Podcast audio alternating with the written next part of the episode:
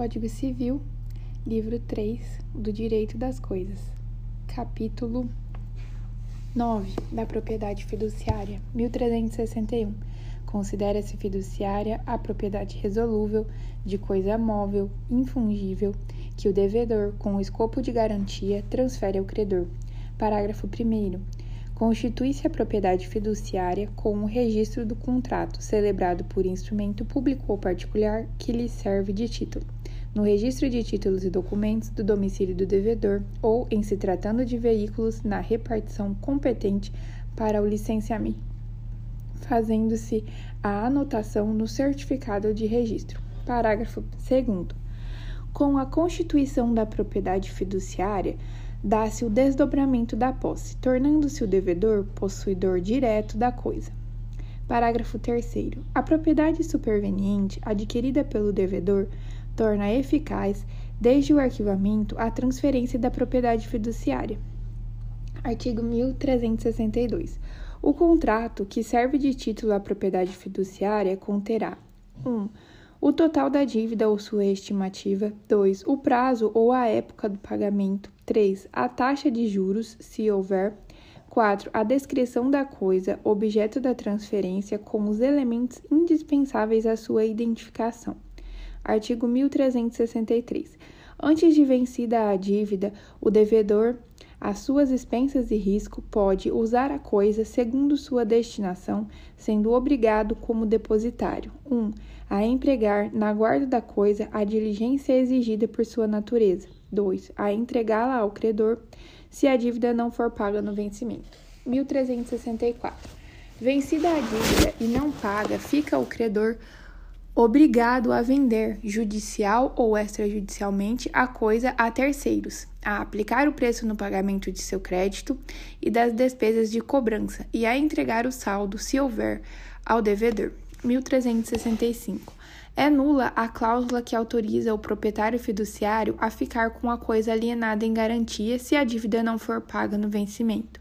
Parágrafo único. O devedor pode, com a anuência do credor, dar seu direito eventual à coisa em pagamento da dívida após o vencimento desta. 1366. Quando vendida a coisa, o produto não bastar para o pagamento da dívida e das despesas de cobrança, continuará o devedor obrigado pelo restante. 1367. A propriedade fiduciária em garantia de bens móveis ou imóveis sujeita-se às disposições do capítulo 1, do título 10, do livro 3 da parte especial deste Código, e no que for específico, a legislação especial pertinente não se equiparando para quaisquer efeitos à propriedade plena de que trata o artigo 1300, 1231. 1368. O terceiro interessado ou que ou não que pagar a dívida se subrogará, se subrogará de pleno direito no crédito e na propriedade fiduciária. Aqui uma atenção que é o terceiro interessado ou não que pagar a dívida se subrogará de pleno direito no crédito e na propriedade fiduciária. 1368-A. As demais espécies de propriedade fiduciária ou de titularidade fiduciária submetem-se à disciplina específica das respectivas leis especiais, somente se aplicando as disposições deste Código naquilo que não for incompatível com a legislação especial. 1368-B. A alienação fiduciária em garantia de bem móvel ou imóvel confere direito real de aquisição ao fiduciante, seu cessionário ou sucessor. Parágrafo único. O credor fiduciário que se tornar proprietário pleno do bem por efeito de realização da garantia, mediante consolidação da propriedade, adjudicação da ação ou outra forma pela qual lhe tenha sido transmitida a propriedade plena, passa a responder pelo pagamento dos tributos sobre a propriedade e a posse, taxas, despesas condominiais e quaisquer outros encargos, tributários ou não, incidentes sobre o bem objeto da garantia, a partir da data em que vier a ser emitido na posse direta do bem. Capítulo 10 do Fundo de Investimento. 1368-C. O fundo de investimento é uma comunhão de recursos constituído sob a forma de condomínio de natureza especial destinado à aplicação em ativos financeiros, bens e direitos de qualquer natureza. Parágrafo 1. Não se aplicam ao fundo de investimento as disposições constantes do artigos 1314 a 1158-A deste Código. Parágrafo 2. Com competirá à Comissão de Valores Mobiliários disciplinar o disposto no caput deste artigo. Parágrafo 3. O registro dos regulamentos dos fundos de investimentos na Comissão de Valores Mobiliários é condição suficiente para garantir a sua publicidade e a oponibilidade de efeitos em relação a terceiros. 1368-D. O regulamento do fundo de investimento poderá, observado o disposto no, na regulamentação a que se refere o parágrafo 2 do artigo 1368-C desta lei, estabelecer 1. Um, a limitação da responsabilidade de cada investidor ao valor de suas cotas. 2. A limitação da responsabilidade, bem como parâmetros de sua aferição dos prestadores de serviços do fundo de investimento perante o condomínio e entre si ao cumprimento dos deveres particulares de cada um, sem solidariedade. 3. Classes e cotas com direitos e obrigações di distintos com possibilidade de construir, constituir patrimônio segregado para cada classe. Parágrafo 1 a adoção de responsabilidade limitada por fundo de investimento constituído sem a limitação de responsabilidade, somente abrangerá fatos ocorridos após a respectiva mudança em seu regulamento. Parágrafo 2. A avaliação de responsabilidade dos prestadores de serviço deverá levar sempre em consideração os riscos inerentes às aplicações nos mercados de atuação do fundo de investimento e a natureza de obrigação de meio de seus serviços. Parágrafo 3. O patrimônio segregado referido no inciso 3 do caput deste artigo só responderá por obrigações vinculadas à classe respectiva nos termos do regulamento. 1368-E. Os fundos de investimento respondem diretamente pelas obrigações legais e contratuais por eles assumidas, e os prestadores de serviços não respondem por essas obrigações, mas respondem pelos prejuízos que causarem quando procederem com dolo ou má-fé. Parágrafo 1. Se o fundo de investimento com limitação de responsabilidade não possuir patrimônio suficiente para responder por suas dívidas, aplicam, aplicam-se as regras de insolvência previstas nos artigos 955 a 965 deste Código. Parágrafo 2.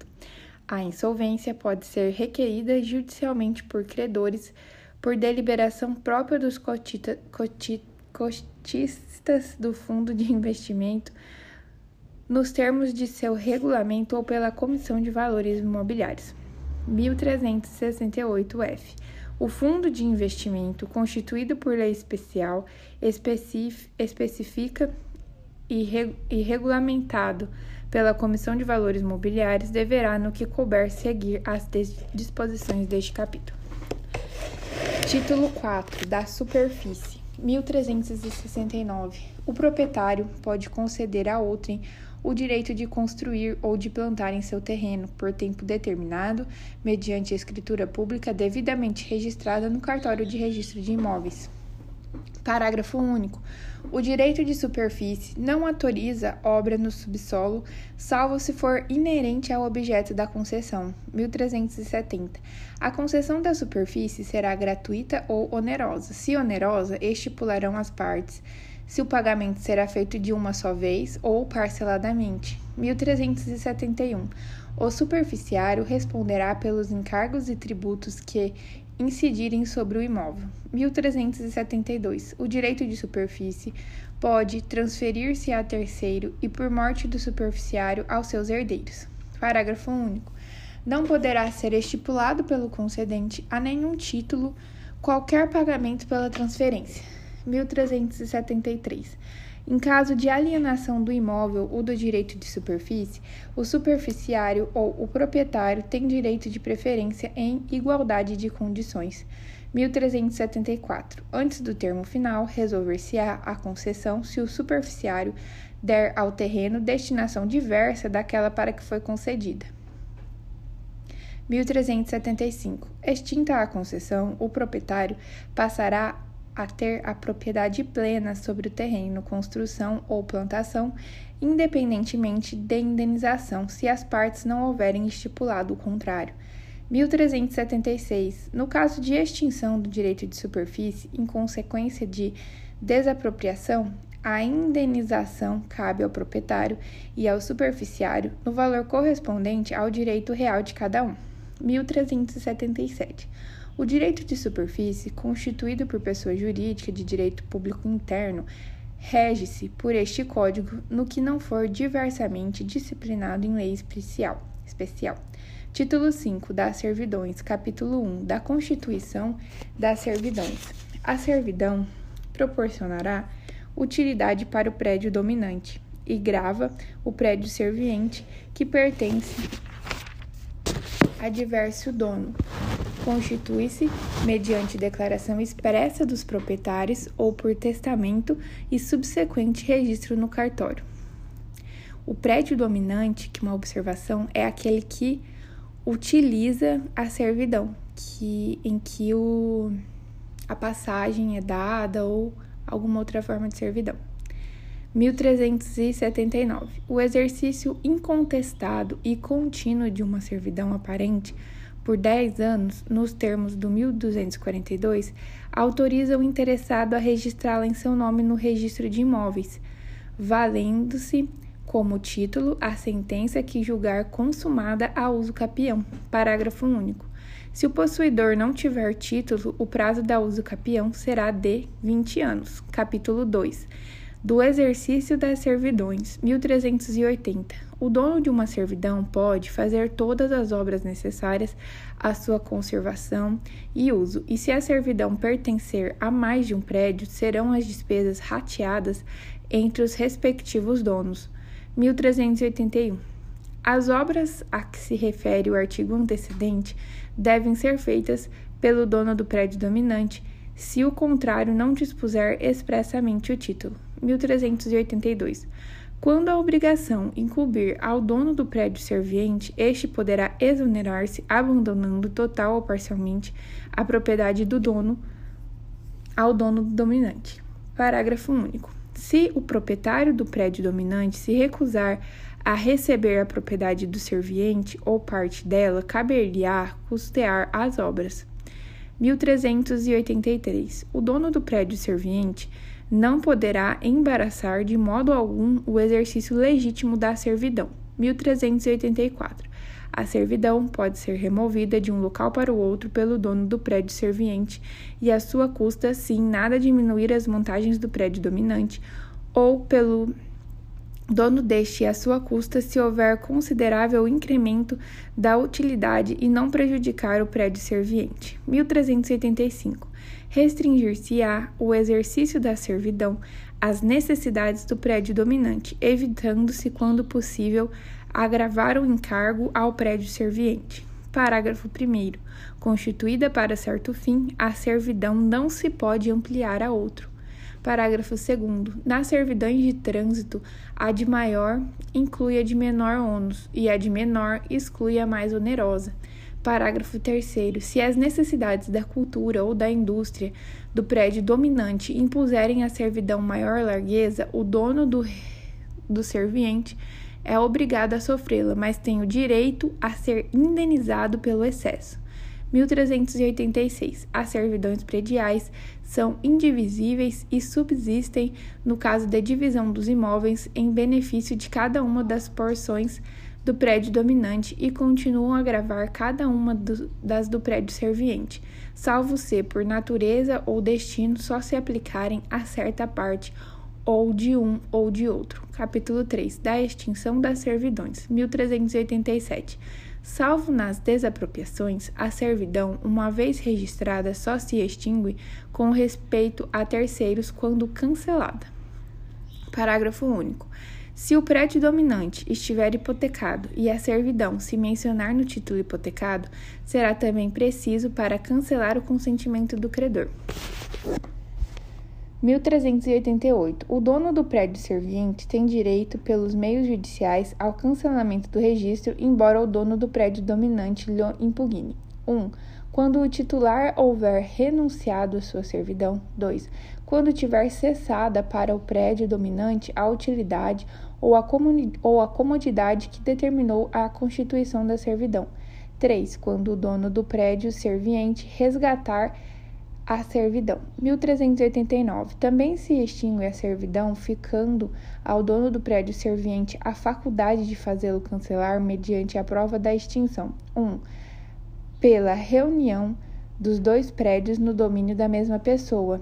2. Pela supressão das respectivas obras por efeito de contrato ou de outro título expresso. 3. Pelo não uso durante 10 anos contínuos. Título 6. Do usufruto. Capítulo 1. Disposições gerais. 1390.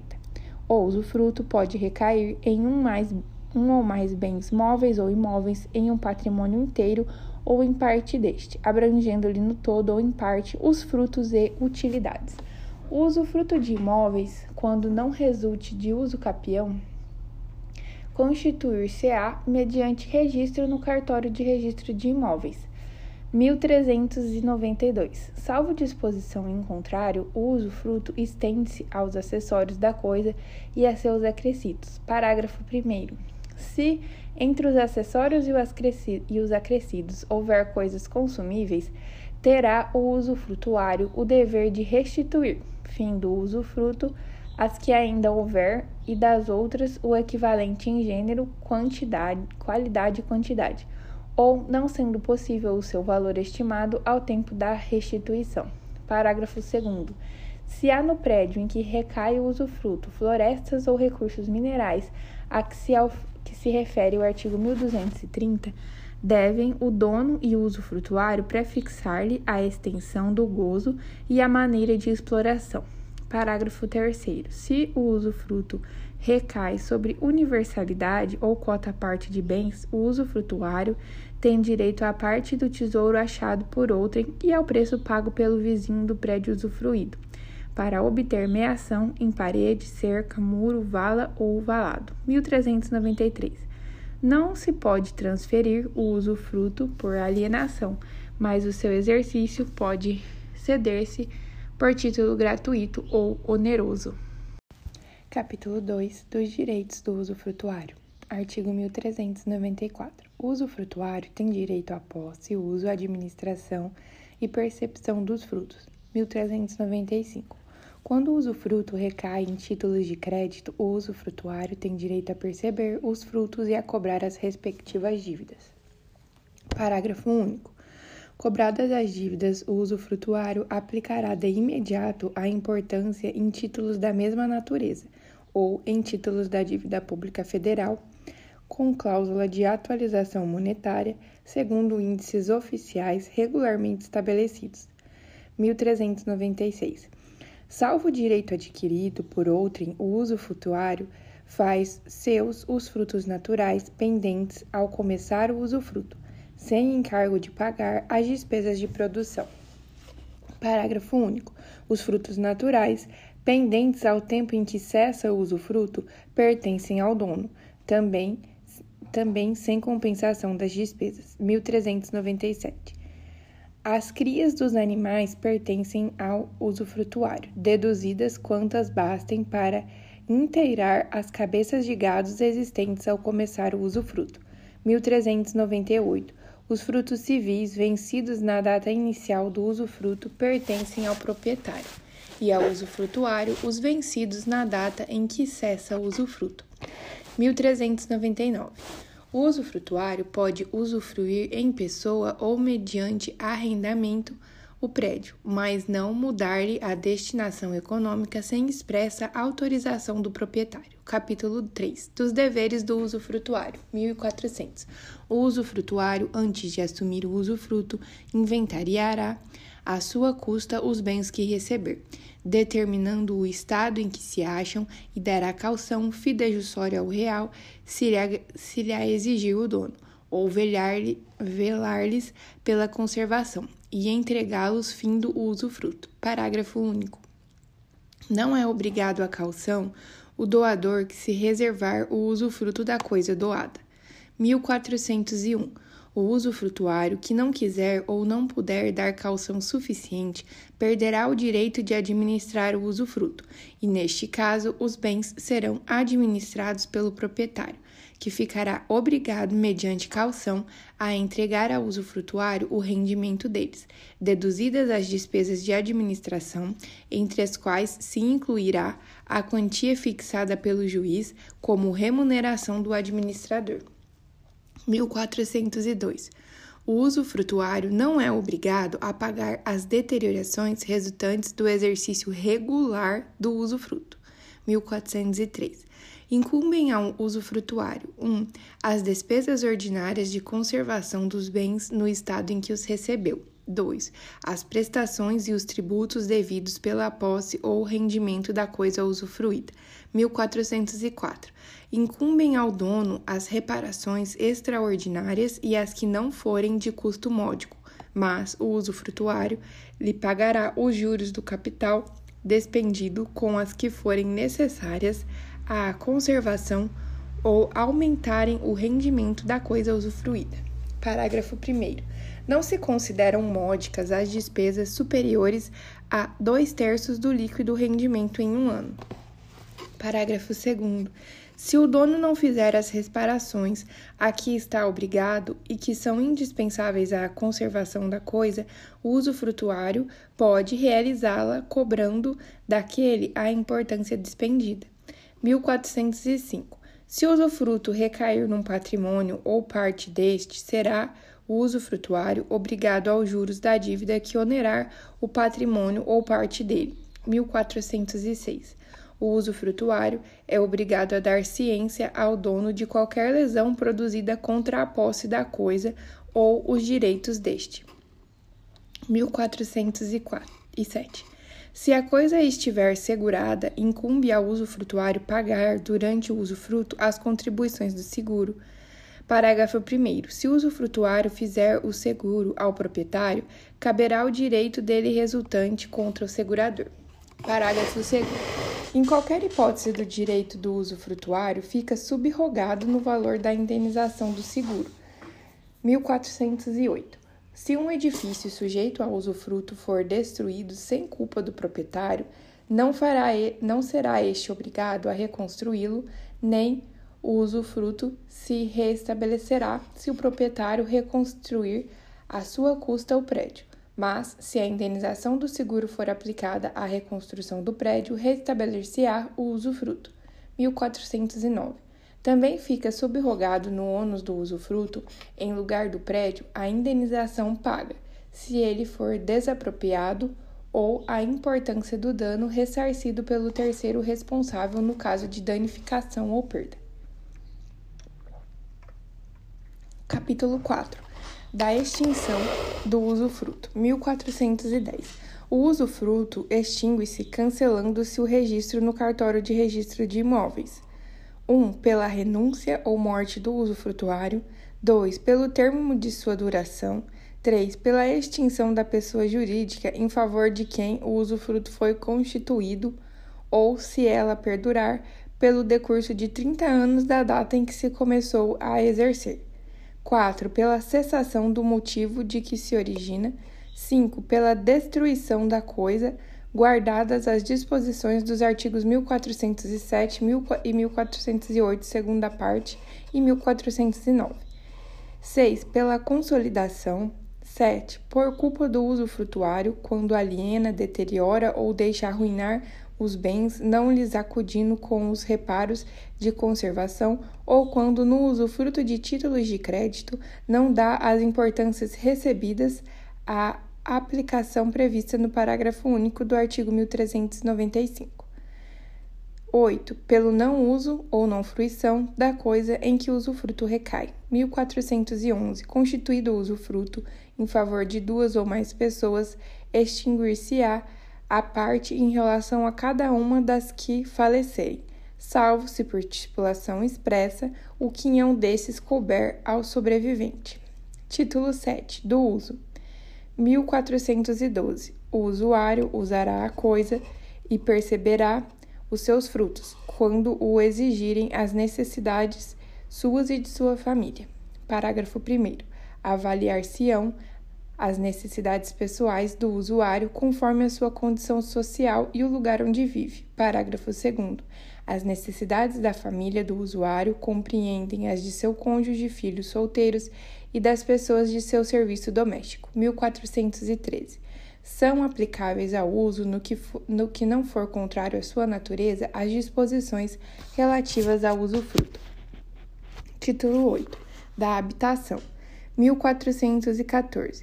Quando o uso consistir no direito de habitar gratuitamente casa alheia, o titular deste direito não pode alugar nem emprestar, mas simplesmente ocupá-la com sua família. 1415. Se o direito real de habitação for conferido a mais de uma pessoa, qualquer delas que sozinha habite a casa não terá de pagar aluguel à outra ou às outras, mas não as pode inibir de exercerem querendo o direito que também lhes compete, de habitá-la. 1416.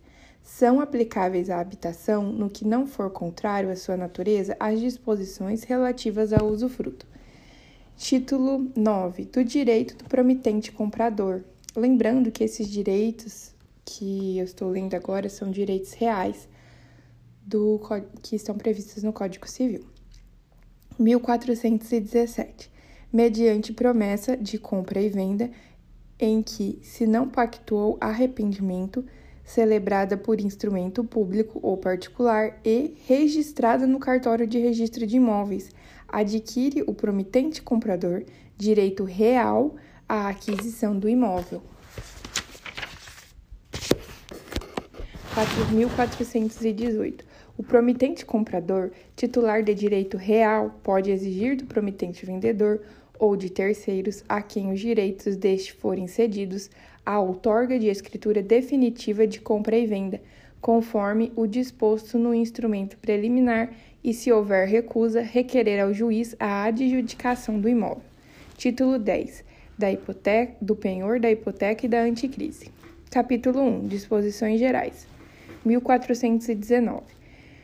Nas dívidas garantidas por penhor, anticrise ou hipoteca, o bem dado em garantia fica sujeito, por vínculo real, ao cumprimento da obrigação 1420. Só aquele que pode alienar poderá empenhar, hipotecar ou dar em anticrise.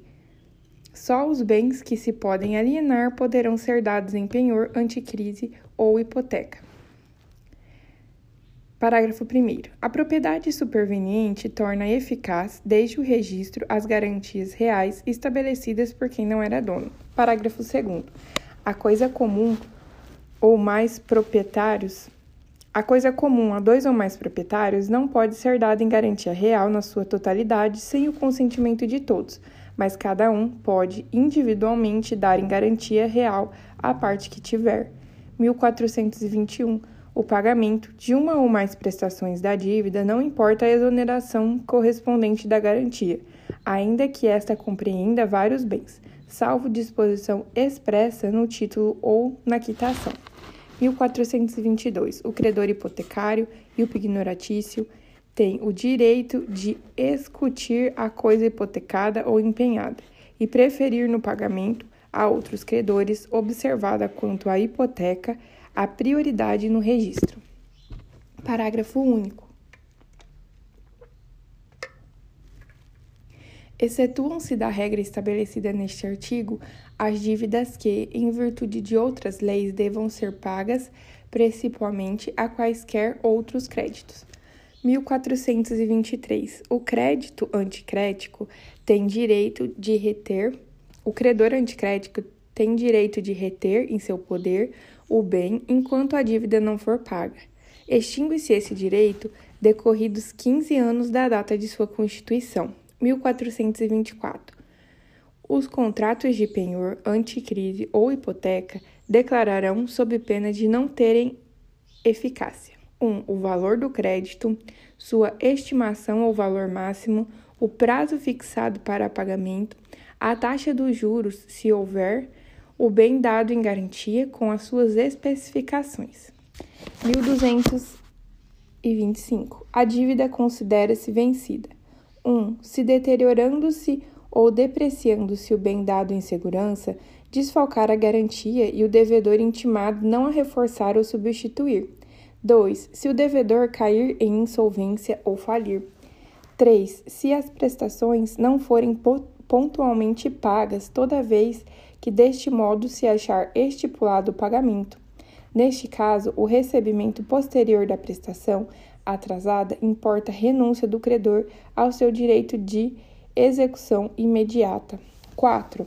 Se perecer o bem dado em garantia e não for substituído. 5. Se se desapropriar o bem dado em garantia, hipótese na qual se depositará a parte do preço que for necessária para o pagamento integral do credor. Parágrafo 1.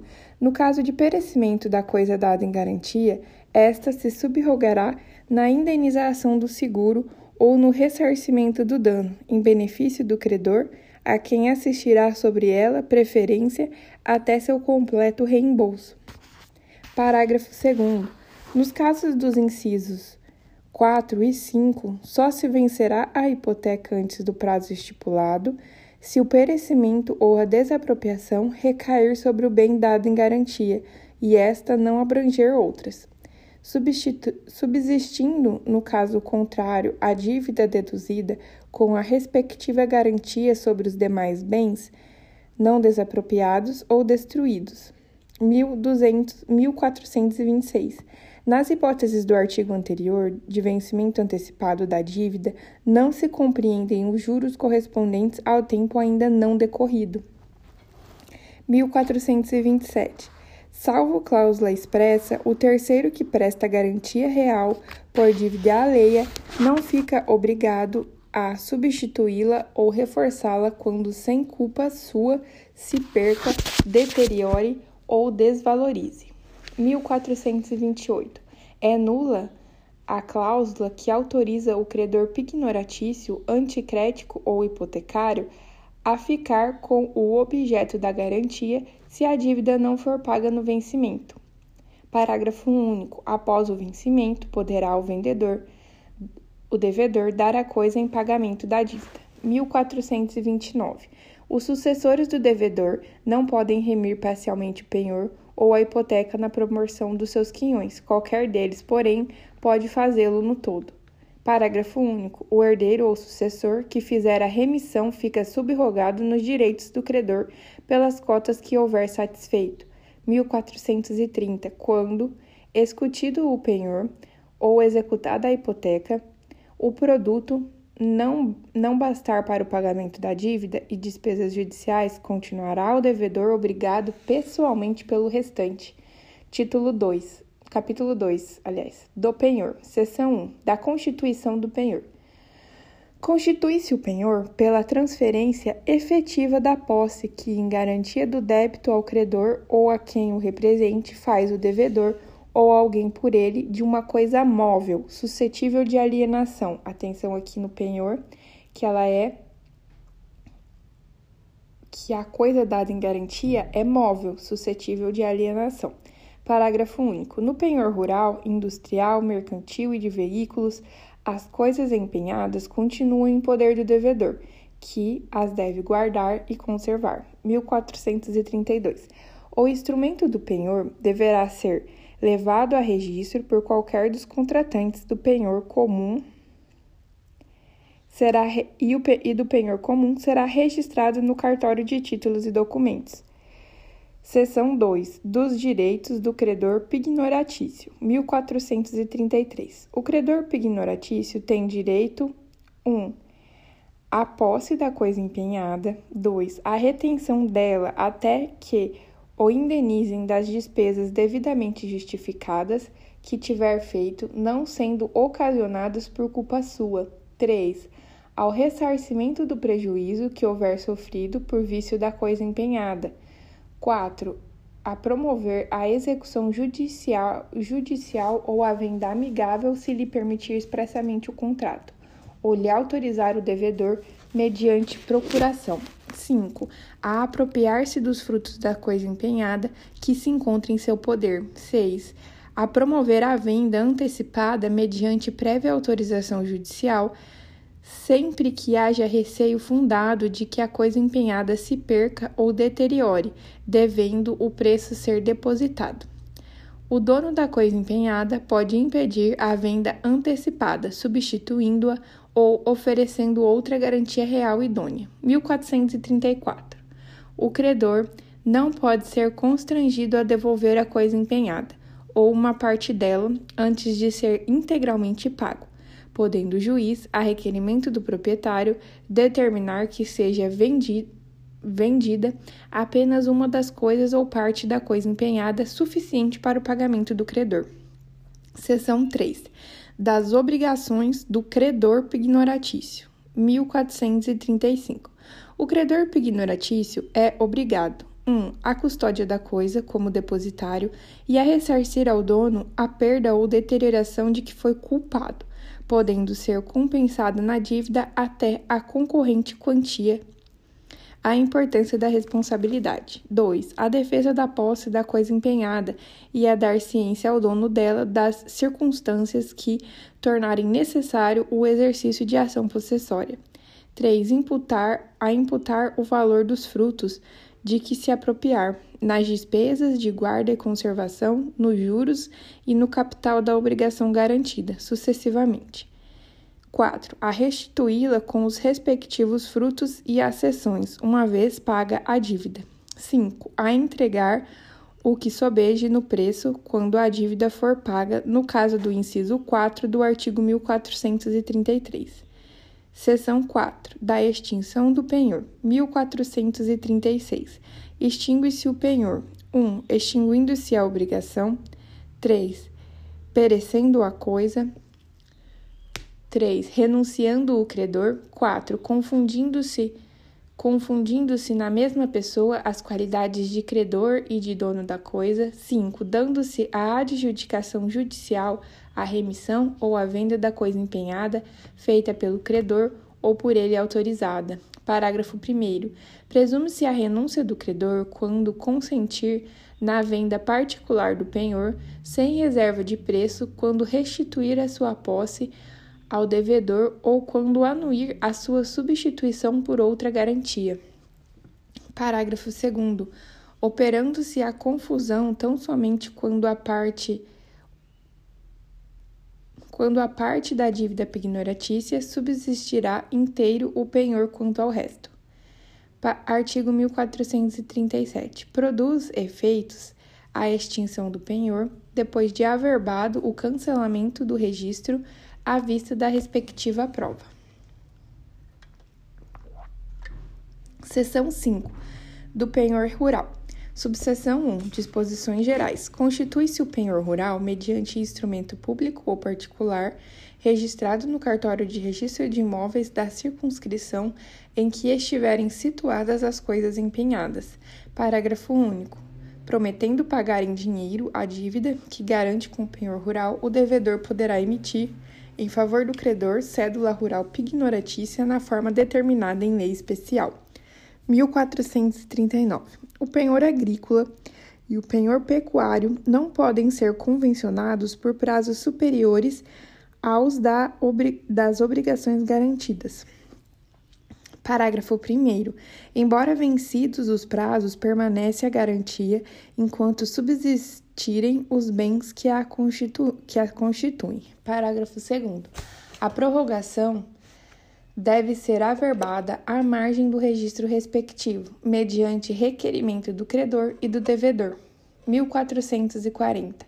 Se o prédio estiver hipotecado, o penhor rural poderá constituir-se independentemente da anuência do credor hipotecário, mas não, não lhe prejudica o direito de preferência nem restringe a extensão da hipoteca ao ser executada. 1441.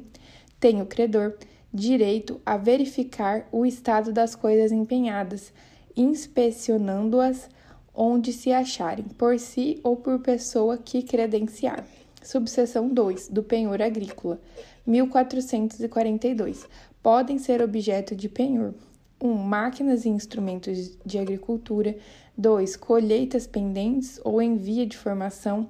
3. Frutos acondicionados ou armazenados. 4 lenha cortada e carvão vegetal. 5. Animais do serviço ordinário de estabelecimento agrícola. 1443. O penhor agrícola, que recai sobre colheita pendente ou em via de formação, abrange a, a imediatamente seguinte, no caso de frustrar-se ou ser insuficiente a que se deu em garantia. Parágrafo único. Se o credor não financiar a nova safra, poderá o devedor constituir com outra em novo penhor, em quantia máxima equivalente à do primeiro. O segundo penhor terá preferência sobre o primeiro, abrangendo este apenas o excesso apurado na colheita seguinte. Subseção 3 do penhor pecuário, 1444. Podem ser objeto de penhor os animais que integram a atividade pastoril, agrícola ou de laticínios. 1445. O devedor não poderá alienar os animais empenhados sem prévio consentimento por escrito do credor. Parágrafo único. Quando o devedor pretende alienar o gado empenhado ou por negligência ameace prejudicar o credor, poderá este requerer se depositem os animais sobre a guarda de terceiro ou exigir que se lhe pague a dívida de imediato. 1446. Os animais da mesma espécie comprados para substituir os mortos ficam subrogados no penhor.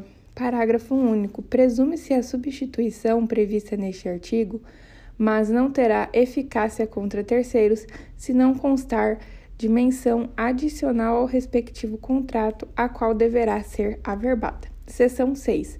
Do penhor industrial e mercantil, 1447.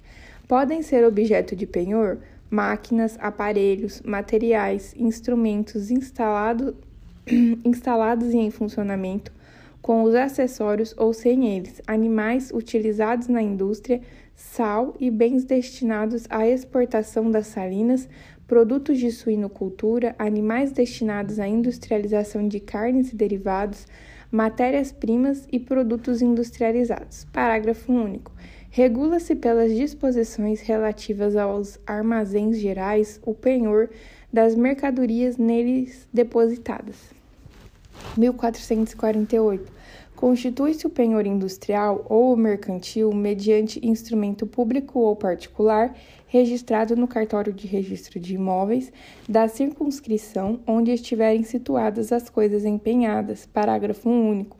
Prometendo pagar em dinheiro a dívida que garante com o penhor industrial ou mercantil, o devedor poderá emitir em favor do credor cédula do respectivo crédito, na forma e para os fins que a lei especial determinar. 1449. O devedor não pode, sem o consentimento por escrito do credor, alterar as coisas empenhadas ou mudar-lhes a situação, nem delas dispor. O devedor que, anuindo, anuindo o credor, alienar as coisas empenhadas, deverá repor outros bens da mesma natureza, que ficarão subrogados no penhor.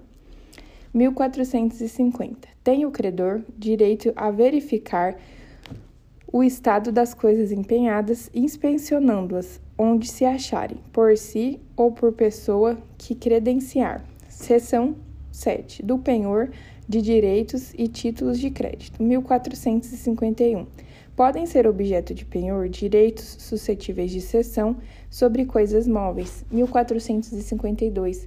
Constitui-se o penhor de direito mediante instrumento público ou particular registrado no registro de títulos e documentos.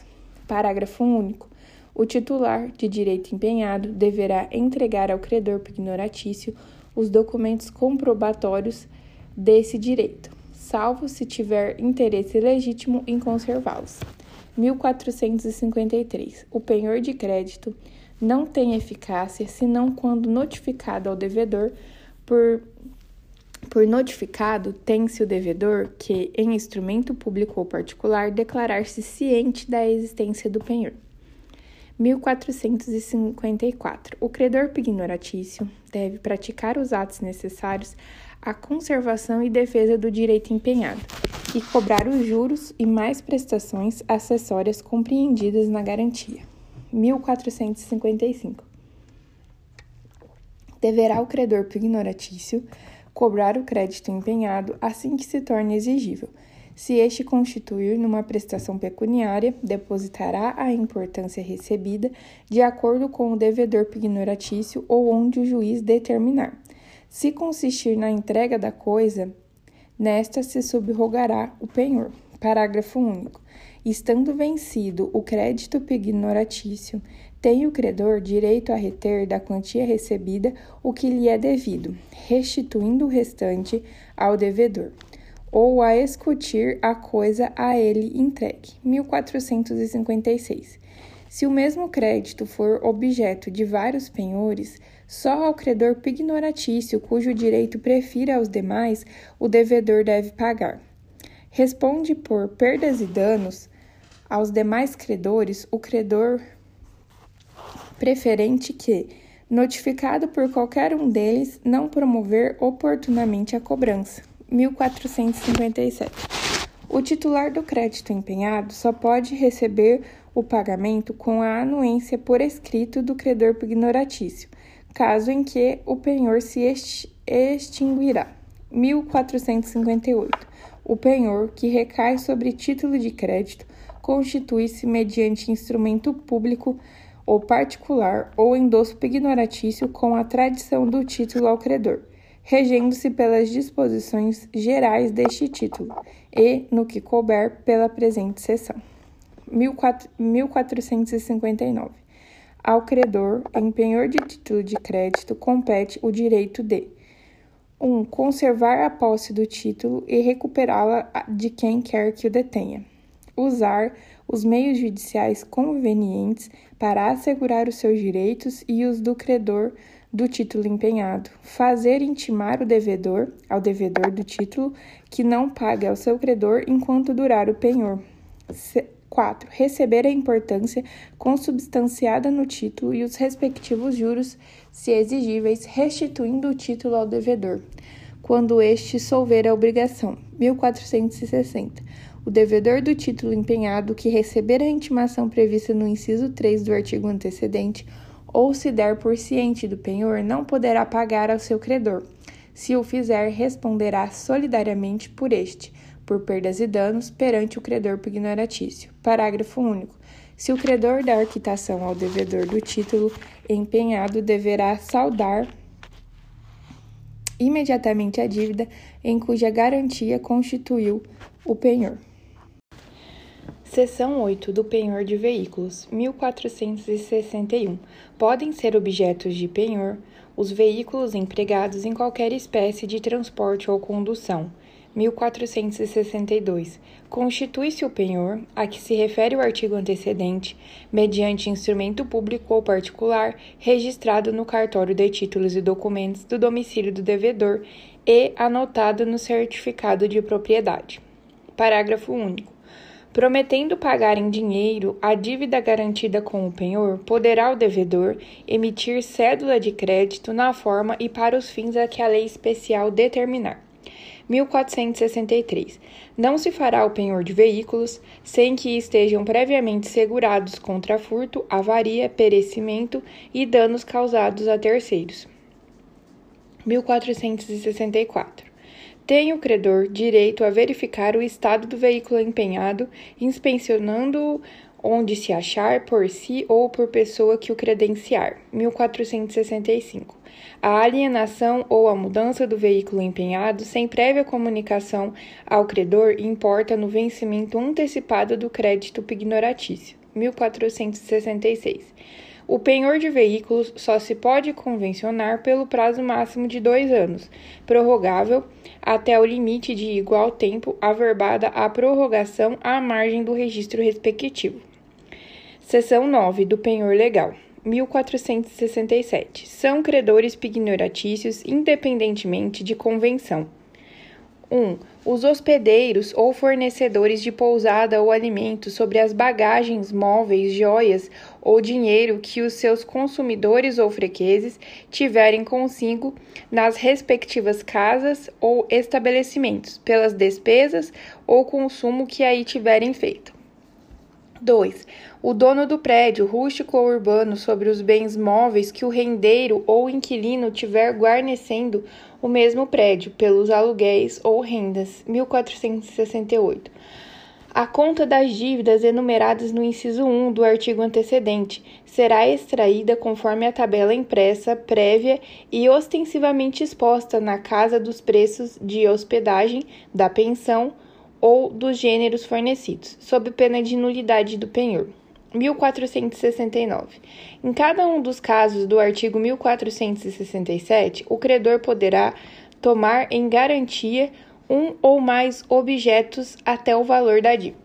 1470.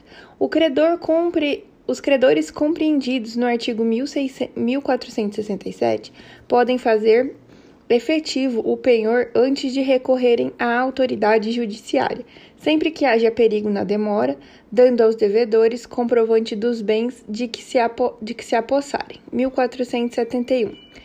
Tomado o penhor, requererá o credor, ato contínuo, a sua homologação judicial. 1472 pode o locatário impedir a constituição do penhor mediante calção idônea. Capítulo 3 da hipoteca, seção 1, disposições gerais.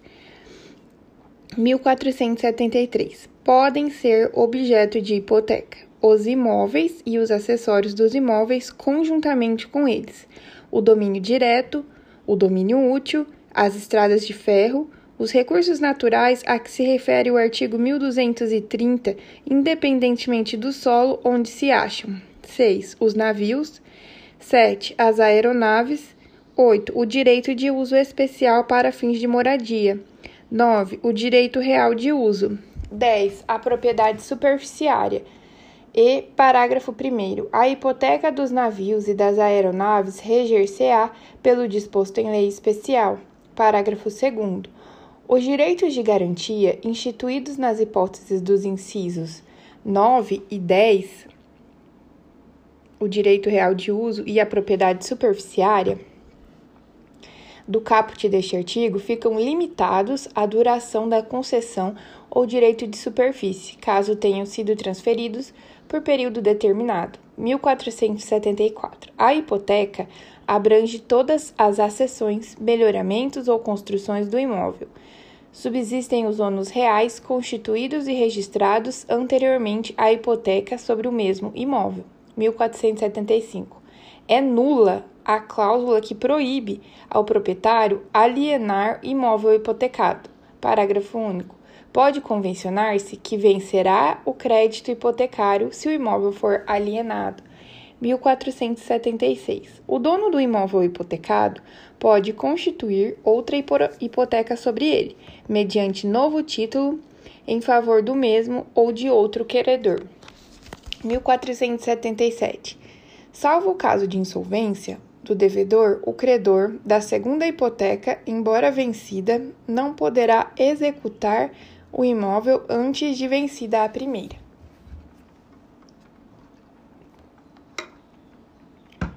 Parágrafo único. Não se considera insolvente o devedor por faltar ao pagamento das obrigações garantidas por hipotecas posteriores à primeira.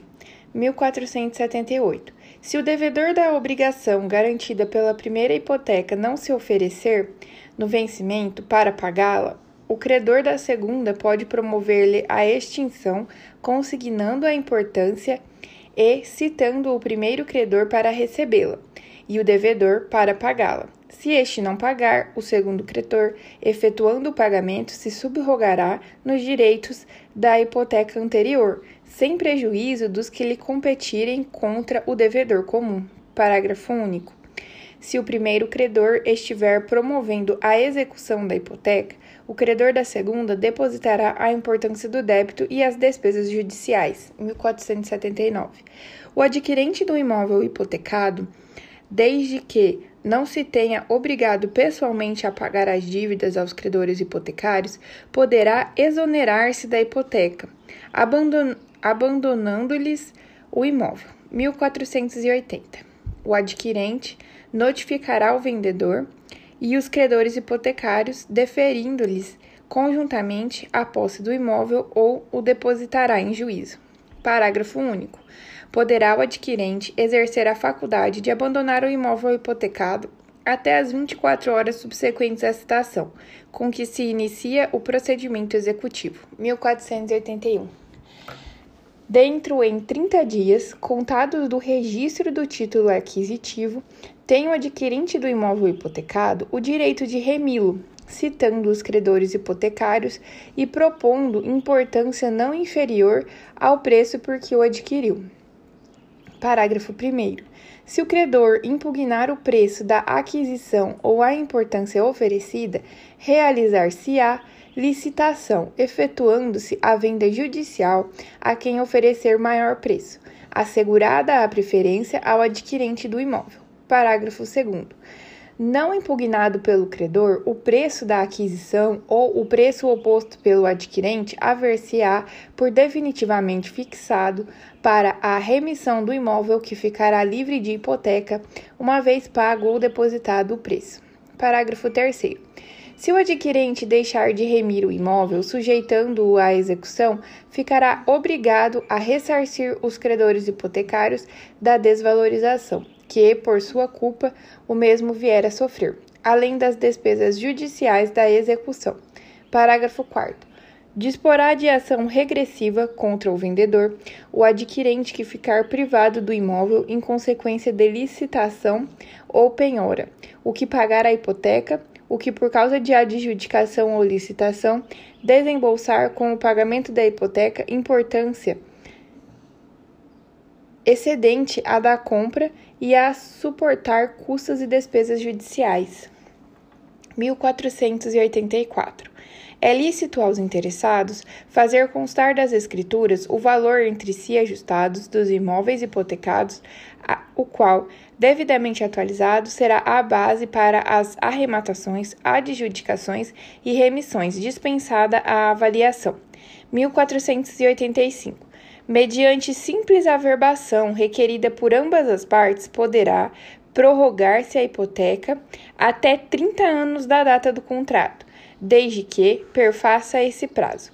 Só poderá subsistir o contrato de hipoteca, reconstituindo-se por novo título e novo registro, e nesse caso lhe será mantida a precedência que então lhe competir. 1486 podem o credor e o devedor, no ato constitutivo da hipoteca, autorizar a emissão da correspondente cédula hipotecária, na forma e para os fins previstos em lei especial. 1487.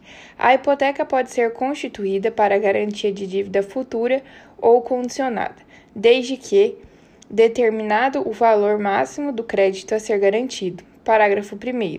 Nos casos deste artigo, a execução da hipoteca dependerá de prévia e expressa concordância do devedor quanto à verificação da condição ou ao montante da dívida. Parágrafo 2. Havendo divergência entre o credor e o devedor, caberá àquele fazer prova de seu crédito. Reconhecido este, o devedor responderá, inclusive por perdas e danos, em razão da superveniente desvalorização do imóvel.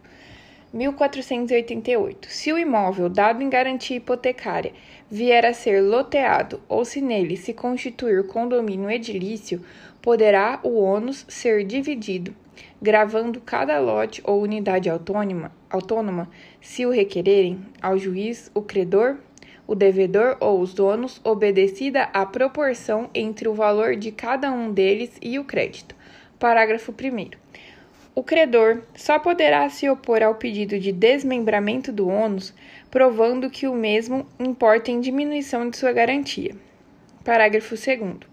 Salvo convenção em contrário, todas as despesas judiciais ou extrajudiciais necessárias ao desmembramento do ônus correm por conta de quem o requerer.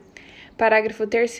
O desmembramento do ônus não exonera o devedor originário da responsabilidade a que se refere o artigo 1430, salvo anuência do credor. Seção 2. Da hipoteca legal. A lei confere hipoteca. 1. Um, as pessoas de direito público interno sobre os imóveis pertencentes aos encarregados da cobrança, guarda ou administração dos respectivos fundos e rendas. 2. Aos filhos sobre os imóveis do pai ou da mãe que passar a outras núpcias, núpcias antes de fazer o inventário do casal anterior. 3. Ao ofendido ou aos seus herdeiros sobre os imóveis do delinquente para satisfação do dano causado pelo delito e pagamento das despesas judiciais. 4. Ao coerdeiro para garantia de seu quinhão ou, tor ou torna da partilha sobre o imóvel adjudicado ao herdeiro reponente. 5. Ao credor sobre o imóvel arrematado para garantia do pagamento do restante do preço da arrematação. 1490. O credor da hipoteca legal ou quem o represente poderá, provando a insuficiência dos imóveis especializados, exigir do devedor que seja reforçado com os outros. 1491. A hipoteca legal pode ser substituída por calção de títulos da dívida pública federal ou estadual recebidos pelo valor de sua cotação mínima no ano, cor... no ano corrente ou outra garantia a critério do juiz a requerimento do devedor. Seção 3. Do registro da hipoteca. 1492. As, as hipotecas serão registradas no cartório do lugar do imóvel ou no de cada um deles, se o título se referir a mais de um. Parágrafo único. Compete aos interessados, exibido o título, requerer o registro da hipoteca. 1493. O registro e averbações seguirão a ordem em que forem requeridos, verificando-se ela pela sua numeração sucessiva no protocolo. Parágrafo único. O número de ordem determina a prioridade e esta a preferência entre as hipotecas. 1494. Não se registrarão no mesmo dia duas hipotecas, ou uma hipoteca e outro direito real sobre o mesmo imóvel em favor de pessoas diversas, salvo se as escrituras do mesmo dia indicarem a hora em que foram lavradas. Isso para evitar confusão na ordem da matrícula sobre os, os registros da hipoteca. 1495. Quando se apresentar ao oficial do registro de hipoteca que mencione a constituição de anterior não registrada, sobrestará ele, na inscrição da nova, depois de a prenotar, até, até 30 dias, aguardando que o interessado inscreva a precedente, esgotado o prazo, sem que se requeira a inscrição desta, a hipoteca ulterior será registrada e obterá preferência. 1493. Se tiver dúvida sobre a legalidade do registro requerido, o oficial fará, ainda assim, a prenotação do pedido. Se a dúvida, dentro em 90 dias, for julgada improcedente, o registro efetuar-se-á com o mesmo número que teria na data da prenotação. No caso contrário, cancelada esta, receberá o registro o número correspondente à data em que se tornar a requerer. 1497. As hipotecas legais de qualquer natureza deverão ser registradas e especializadas. Parágrafo 1. O registro e a especialização das hipotecas legais incumbem a quem está obrigado a prestar garantia, mas os interessados podem promover a inscrição delas ou solicitar ao Ministério Público que o faça. Parágrafo 2. As pessoas às quais incumbir o registro e a especialização das hipotecas legais estão sujeitas a perdas e danos pela omissão. 1498. Vale o registro da hipoteca enquanto a obrigação perdurar, mas a especialização, em, com, em completando 20 anos, deve ser renovada. Seção 4. Da extinção da hipoteca. 1499. A hipoteca extingue-se 1. Um, pela extinção da obrigação principal. 2. Pelo perecimento da coisa. 3. Pela resolução da propriedade. 4. Pela renúncia do credor. 5. Pela remissão. 6. Pela arrematação ou adjudicação. 1500. Extingue-se ainda a hipoteca com a averbação no registro de imóveis do cancelamento do registro à vista da respectiva prova. 1501.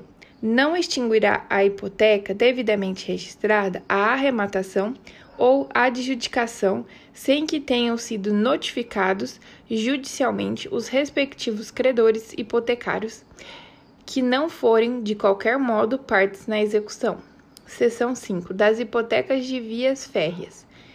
1502. As hipotecas sobre as estradas de ferro serão registradas no município da estação inicial da respectiva linha. Então, as hipotecas sobre as estradas de ferro serão registradas no município da estação inicial da respectiva linha.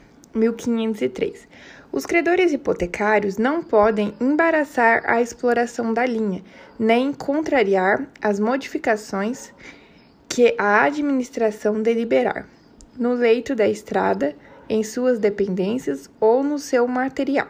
1504. A hipoteca será circunscrita à linha ou às linhas específicas na escritura e, o, e ao respectivo material de exploração, no estado em que, ao tempo da execução, estiverem mas os credores hipotecários poderão opor-se à venda da estrada, a de suas linhas, de seus ramais ou de parte considerável do material de exploração, bem como a fusão com outra empresa, sempre que com isso a garantia do débito enfraquecer. 1505.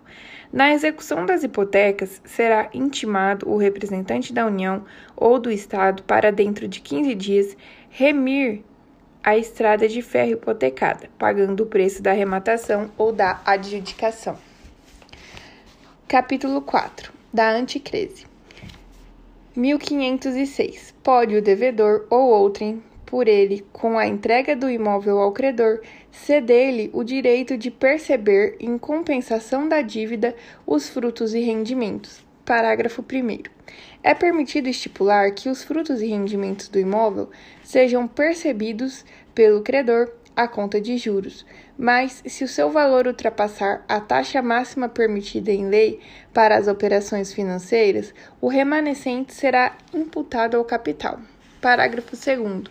Quando a anticrise recair sobre bem imóvel, este poderá ser hipotecado pelo devedor ao credor anticrético ou a terceiros assim como um imóvel hipotecado poderá ser dado em anticrise. 1507. O credor anticrético pode administrar os bens dados em anticrise e fruir seus frutos e utilidades, mas deverá apresentar anualmente balanço exato e fiel de sua administração. Parágrafo 1. Se o devedor anticrédito não, não concordar com o que se contém no balanço, por ser inexato ou ruinosa a administração, poderá impugná-la e, se o quiser, requerer a transformação em arrendamento, fixando o juiz o valor mensal do aluguel, o qual poderá ser corrigido anualmente. Parágrafo 2. O credor anticrético pode, sal, salvo pacto em sentido contrário, arrendar os bens dados em anticrise a terceiro, mantendo a ser mantendo até ser pago direito de retenção do imóvel, embora o aluguel desse arrendamento não seja vinculado para o devedor. 1508. O credor anticrético responde pelas deteriorações que por sua que por culpa sua o imóvel vier a sofrer e pelos frutos e rendimentos que por sua negligência deixar de receber. 1509. O credor anticrético pode vindicar os seus direitos contra o adquirente dos bens, os credores quirografários e os hipotecários, posteriormente ao registro da anticrese. Parágrafo 1. Se, se executar os bens por falta de pagamento da dívida ou permitir que outro credor o execute sem opor o seu direito de retenção ao exequente, não terá preferência sobre o preço. Parágrafo 2. O credor anticrédito crédito não terá preferência sobre a indenização do seguro quando o prédio seja destruído, nem se, for, nem se forem desapropriados os bens com relação à desapropriação. 1510. O adquirente dos bens dados em anticrise pode remi-los antes do vencimento da dívida, pagando a sua totalidade à data do pedido de remissão, e emitir-se-á, se for o caso, na sua posse. Título 11 da Laje, 1510-A o proprietário de uma construção base poderá ceder a superfície superior ou inferior de sua construção, a fim de que o titular da laje mantenha a unidade distinta daquela originalmente construída sobre o solo. Parágrafo 1. O direito real de laje contempla o espaço aéreo ou o subsolo de terrenos públicos ou privados, tomados em, em projeção vertical como unidade imobiliária autônoma, não contemplando as demais áreas edificadas ou não pertencentes ao proprietário da construção base. Parágrafo 2. O titular do direito real de laje responderá pelos encargos e tributos que incidirem sobre sua unidade.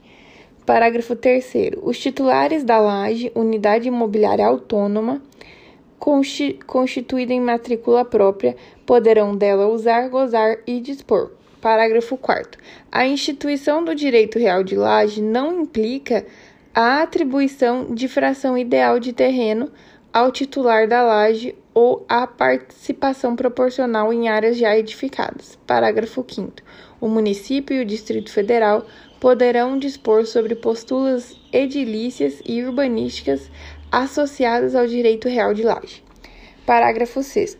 O titular da laje poderá ceder a superfície de sua construção para a instituição de um sucessivo direito real de laje, desde que haja autorização expressa dos titulares da construção base e das demais lajes, respeitadas as posturas edilícias e urbanísticas vigentes.